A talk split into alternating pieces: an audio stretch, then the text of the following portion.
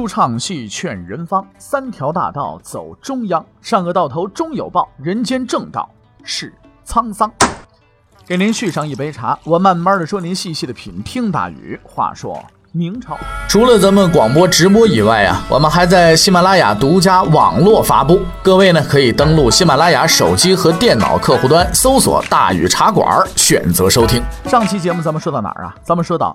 介入国本，谢晋参与太子之争，错判形势，朱棣失去信任耐心。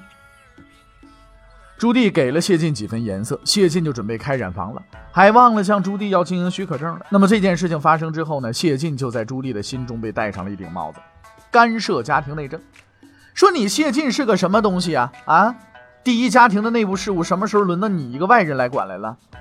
此后呢，谢晋的第一地位呢就一落千丈了。渐渐的呀，就失去了朱棣的信任了。再加上他反对朱棣出兵讨伐安南，使得朱棣更加讨厌他。于是呢，这位当年的第一宠臣《永乐大典太祖实录》的主编，在朱棣眼中就变成了一个多余的人。他做的每一件事都得不到朱棣的赞许，取而代之的呢是不断的斥责和批评。朱棣讨厌他，不希望再看到这个人，只想让他走得远一点，越远越好。但是呢，他并没有急于动手，因为啊，这时候《永乐大典》还没修成。如果这个时候把谢晋撵走了，大典的完成必然会受影响。想到这儿呢，朱棣啊就把一口恶气啊就压在肚子里了。可叹的是，谢晋对这种隐忍是一无所知，他还沉浸在天子第一宠臣的美梦之中呢。啊，依旧是我行我素。朱棣终于没有办法继续忍耐了，谢晋实在太嚣张了，不禁进不知进退了。于是，在永乐五年二月，忍无可忍的朱棣终于把还在编书的谢晋赶出了朝廷。远远的把他打发到了广西当参议去了，这对于谢晋来说那是晴天一个霹雷啊！好端端的书不能编了，翰林学士内阁成员也干不成了，居然得打起背包去落后的地区搞扶贫了。当然，当时那个广西是比较荒凉的啊。第一大臣的美梦只做了四年啊，这就像个肥皂泡泡，噗就没了吗？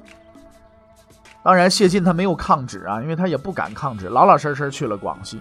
此时呢，谢晋心中啊充满了茫然和失落，但他没绝望，因为类似的情况他之前已经遇到过一回了。他相信机会还会来临的，上天是不会抛弃他的，毕竟自己还只有三十六岁，朝廷还会启用他。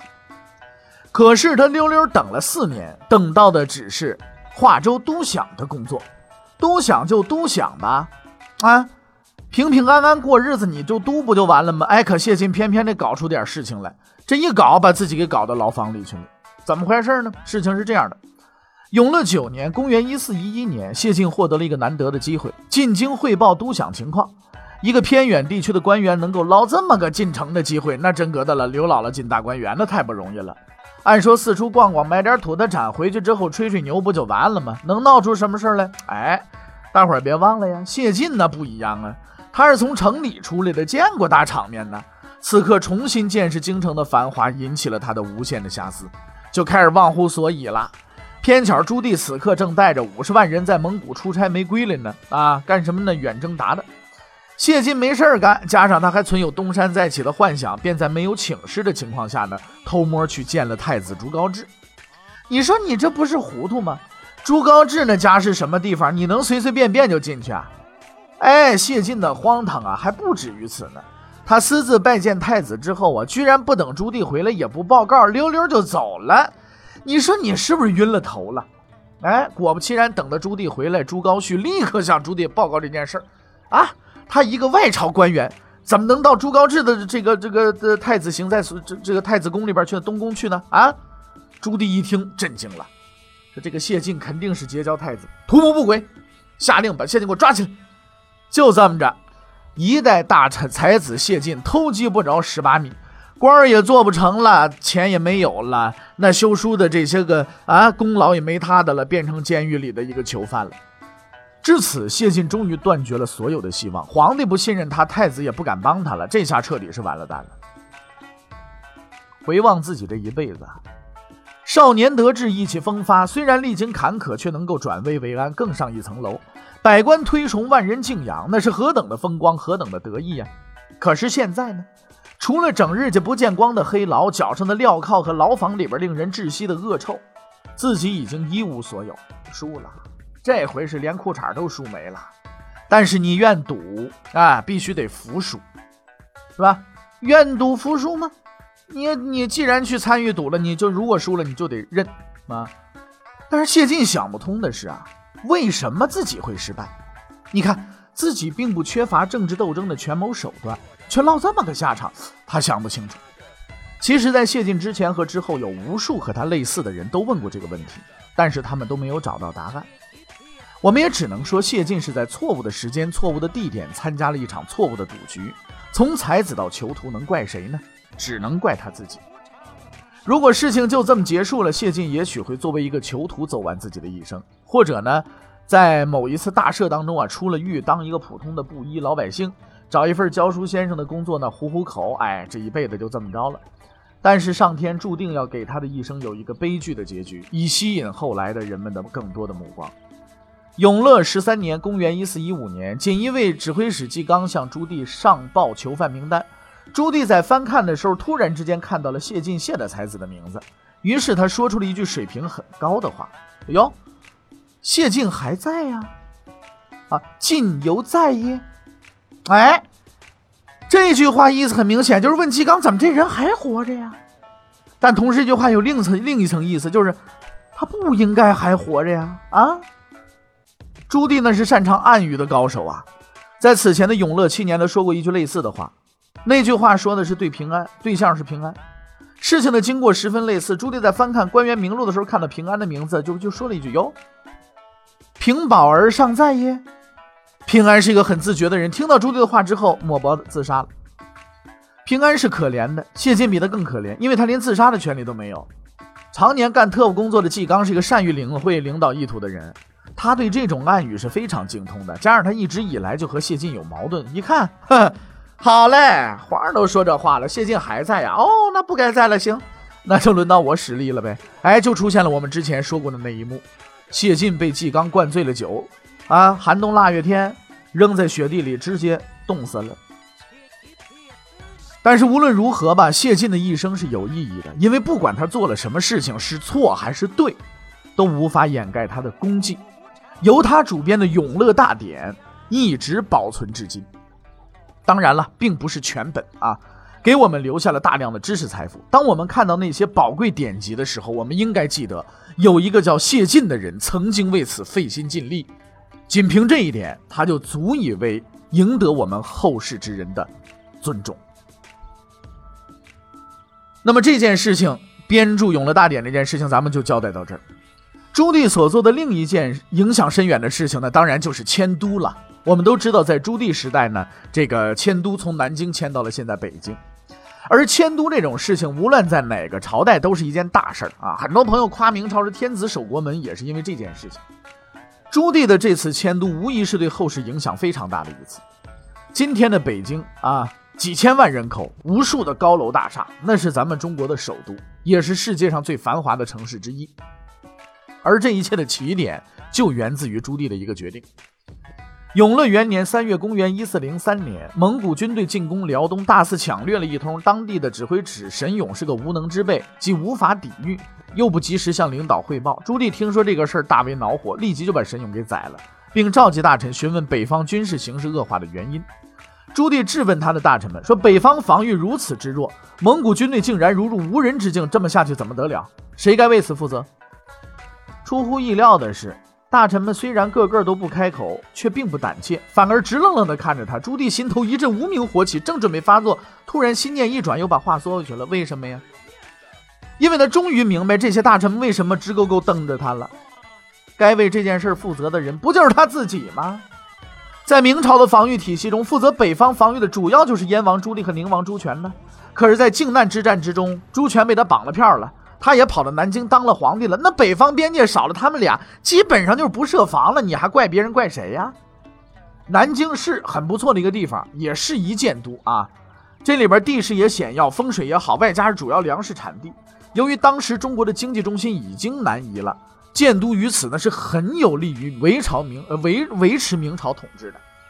但是问题在于，明帝国的住宿地啊，并不是独门独院儿在帝国的北方有几个并不友好的邻居，这些个邻居啊，经常的不经主人允许擅自进屋拿自己喜欢的东西，拿完了就走，也不写欠条。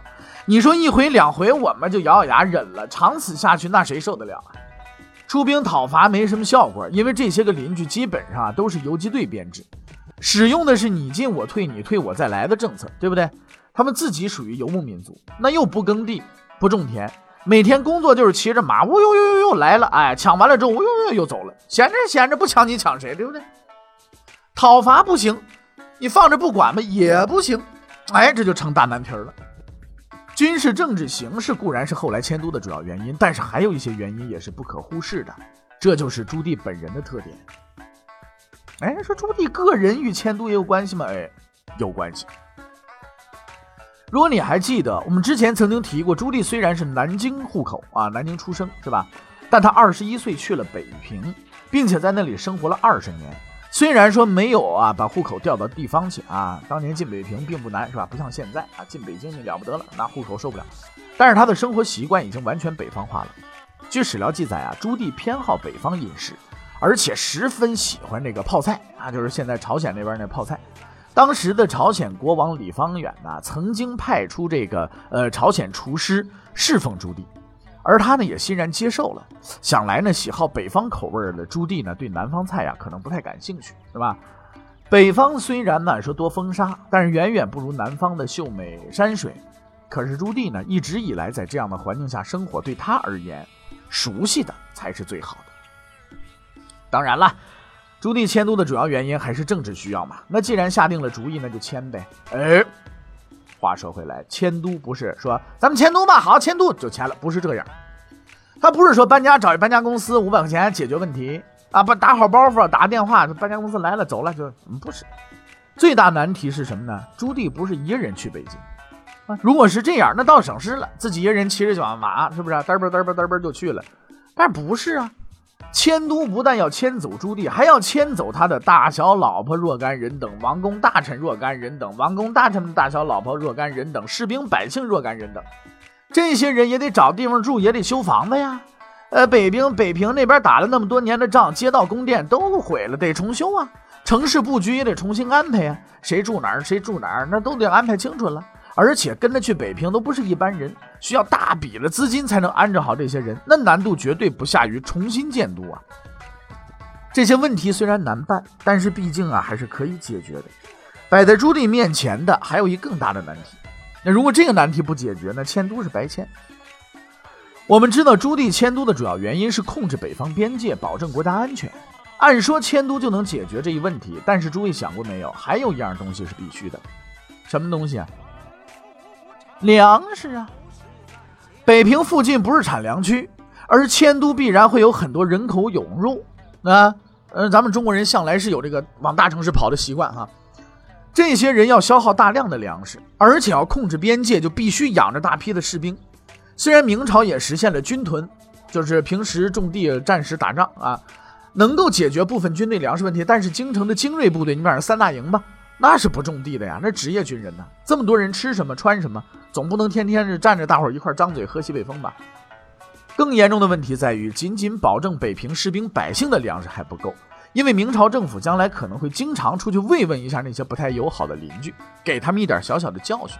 所谓兵马未动，粮草先行啊，派十万人去打仗，你就得准备十万人的粮食，还不是一天的啊？兴许你准备一个月的，兴许你准备半年的。而北平附近的粮食产量，那绝对不足以保障这些行动的。可能有人说了，那什么难题呀？南方产粮产完了运过去不就完了吗？哎，你要这么想，恭喜你，你终于找到这问题的难点所在了。粮食问题之所以成为迁都的最大障碍，难就难在这个运输上。在那个年代，也没火车，也没汽车，也没飞机，要运送粮食只能靠人力。今天我们搭乘现代化交通工具啊。你说这个，尤其是高铁现在开通了以后，那那多快呀，刷刷的就去了。那当年人们要走啊，一走一趟南京到北京，那花一个多月呢。而且大家啊，不要忽略一个问题，那就是运输粮食的人那也得吃饭嘛。他不像咱们现在说运个东西，好一大车啊拉过去之后呢，可能一个司机够吃，两个司机够吃吃那么点东西。但那时候你得护粮吧。是不是？你得运粮得民夫，护粮得士兵吧，这些也得吃啊，那不能饿死他们呢。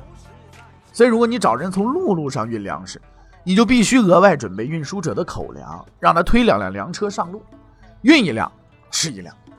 等到了目的地了，交出去还没有吃完的那部分，这就算是交差了。而你额外准备的那部分口粮呢，可能比他运过去的粮食还得多。你就说，如果哪一届政府说是长期用这种方式来运物资，那么等待这个政府的命运只有一个，就是破产。所以呢，明朝政府仅下的唯一选择呢，呃，就是河运，又叫漕运啊。是的问题，说漕运那行了，那似乎解决了。答案很简单嘛，那拿拿拿船来运吗？那运粮食不仅又快又多，又能完成运输任务吗？那你干嘛还兜那么大圈子呢？哎，绝对没有兜圈子的意思。关于这问题，我们用两个字来形容，什么叫不通？在当时，从南方主要产粮区到北方的河道是不通畅的，运河栓塞，河道啊，河流改道给当时的河运带来了极大的不便。除非明代的船只是水陆两用型，否则想一帆风顺的，呃，来到北方那是不可能的。明太祖朱元璋就在这上面吃过大亏。想当年他老人家打仗的时候，需要从南方向辽东、北平一带调集军粮，但是河运不通，无奈之下只好取到海路，啊，经渤海运输，绕远路不说吧，因为风浪太大不安全。十斤军粮能送的一半，已经是谢天谢地扣脑袋了。可是修整河道绝不是一件可以随便提出的事情，大伙儿还记着吧？元朝怎么灭亡的呀？不就是治理河道吗？水利工程无论在哪个年代，都绝对是国家重点投入的项目，需要大笔的金钱和众多的劳力。而且万一花钱太多，动摇了国本，那问题可就严重了，是吧？隋炀帝京杭大运河就是例子嘛。所以这件事情和修书一样，不是强国盛世，你想都不要想。那么朱棣的时代是不是盛世呢？无疑是盛世。经过洪武年间的长期恢复，加上朱棣正确的治国方略。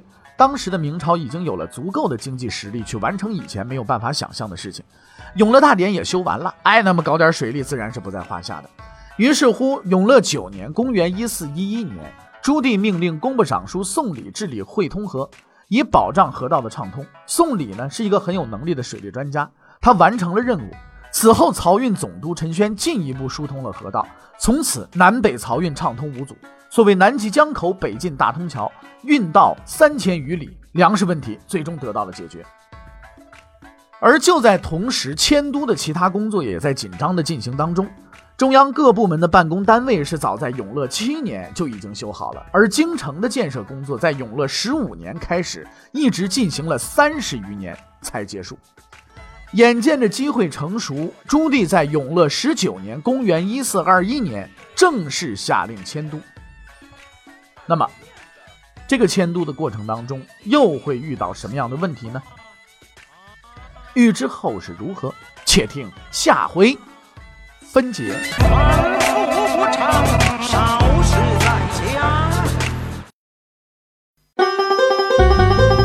各位，你想跟大禹交流吗？你想跟大宇辩论吗？你想给大宇指出错误吗？来微信吧。微信搜索订阅号“大宇茶馆”，哎，就能实现了。记住啊，宇是宇宙的宇。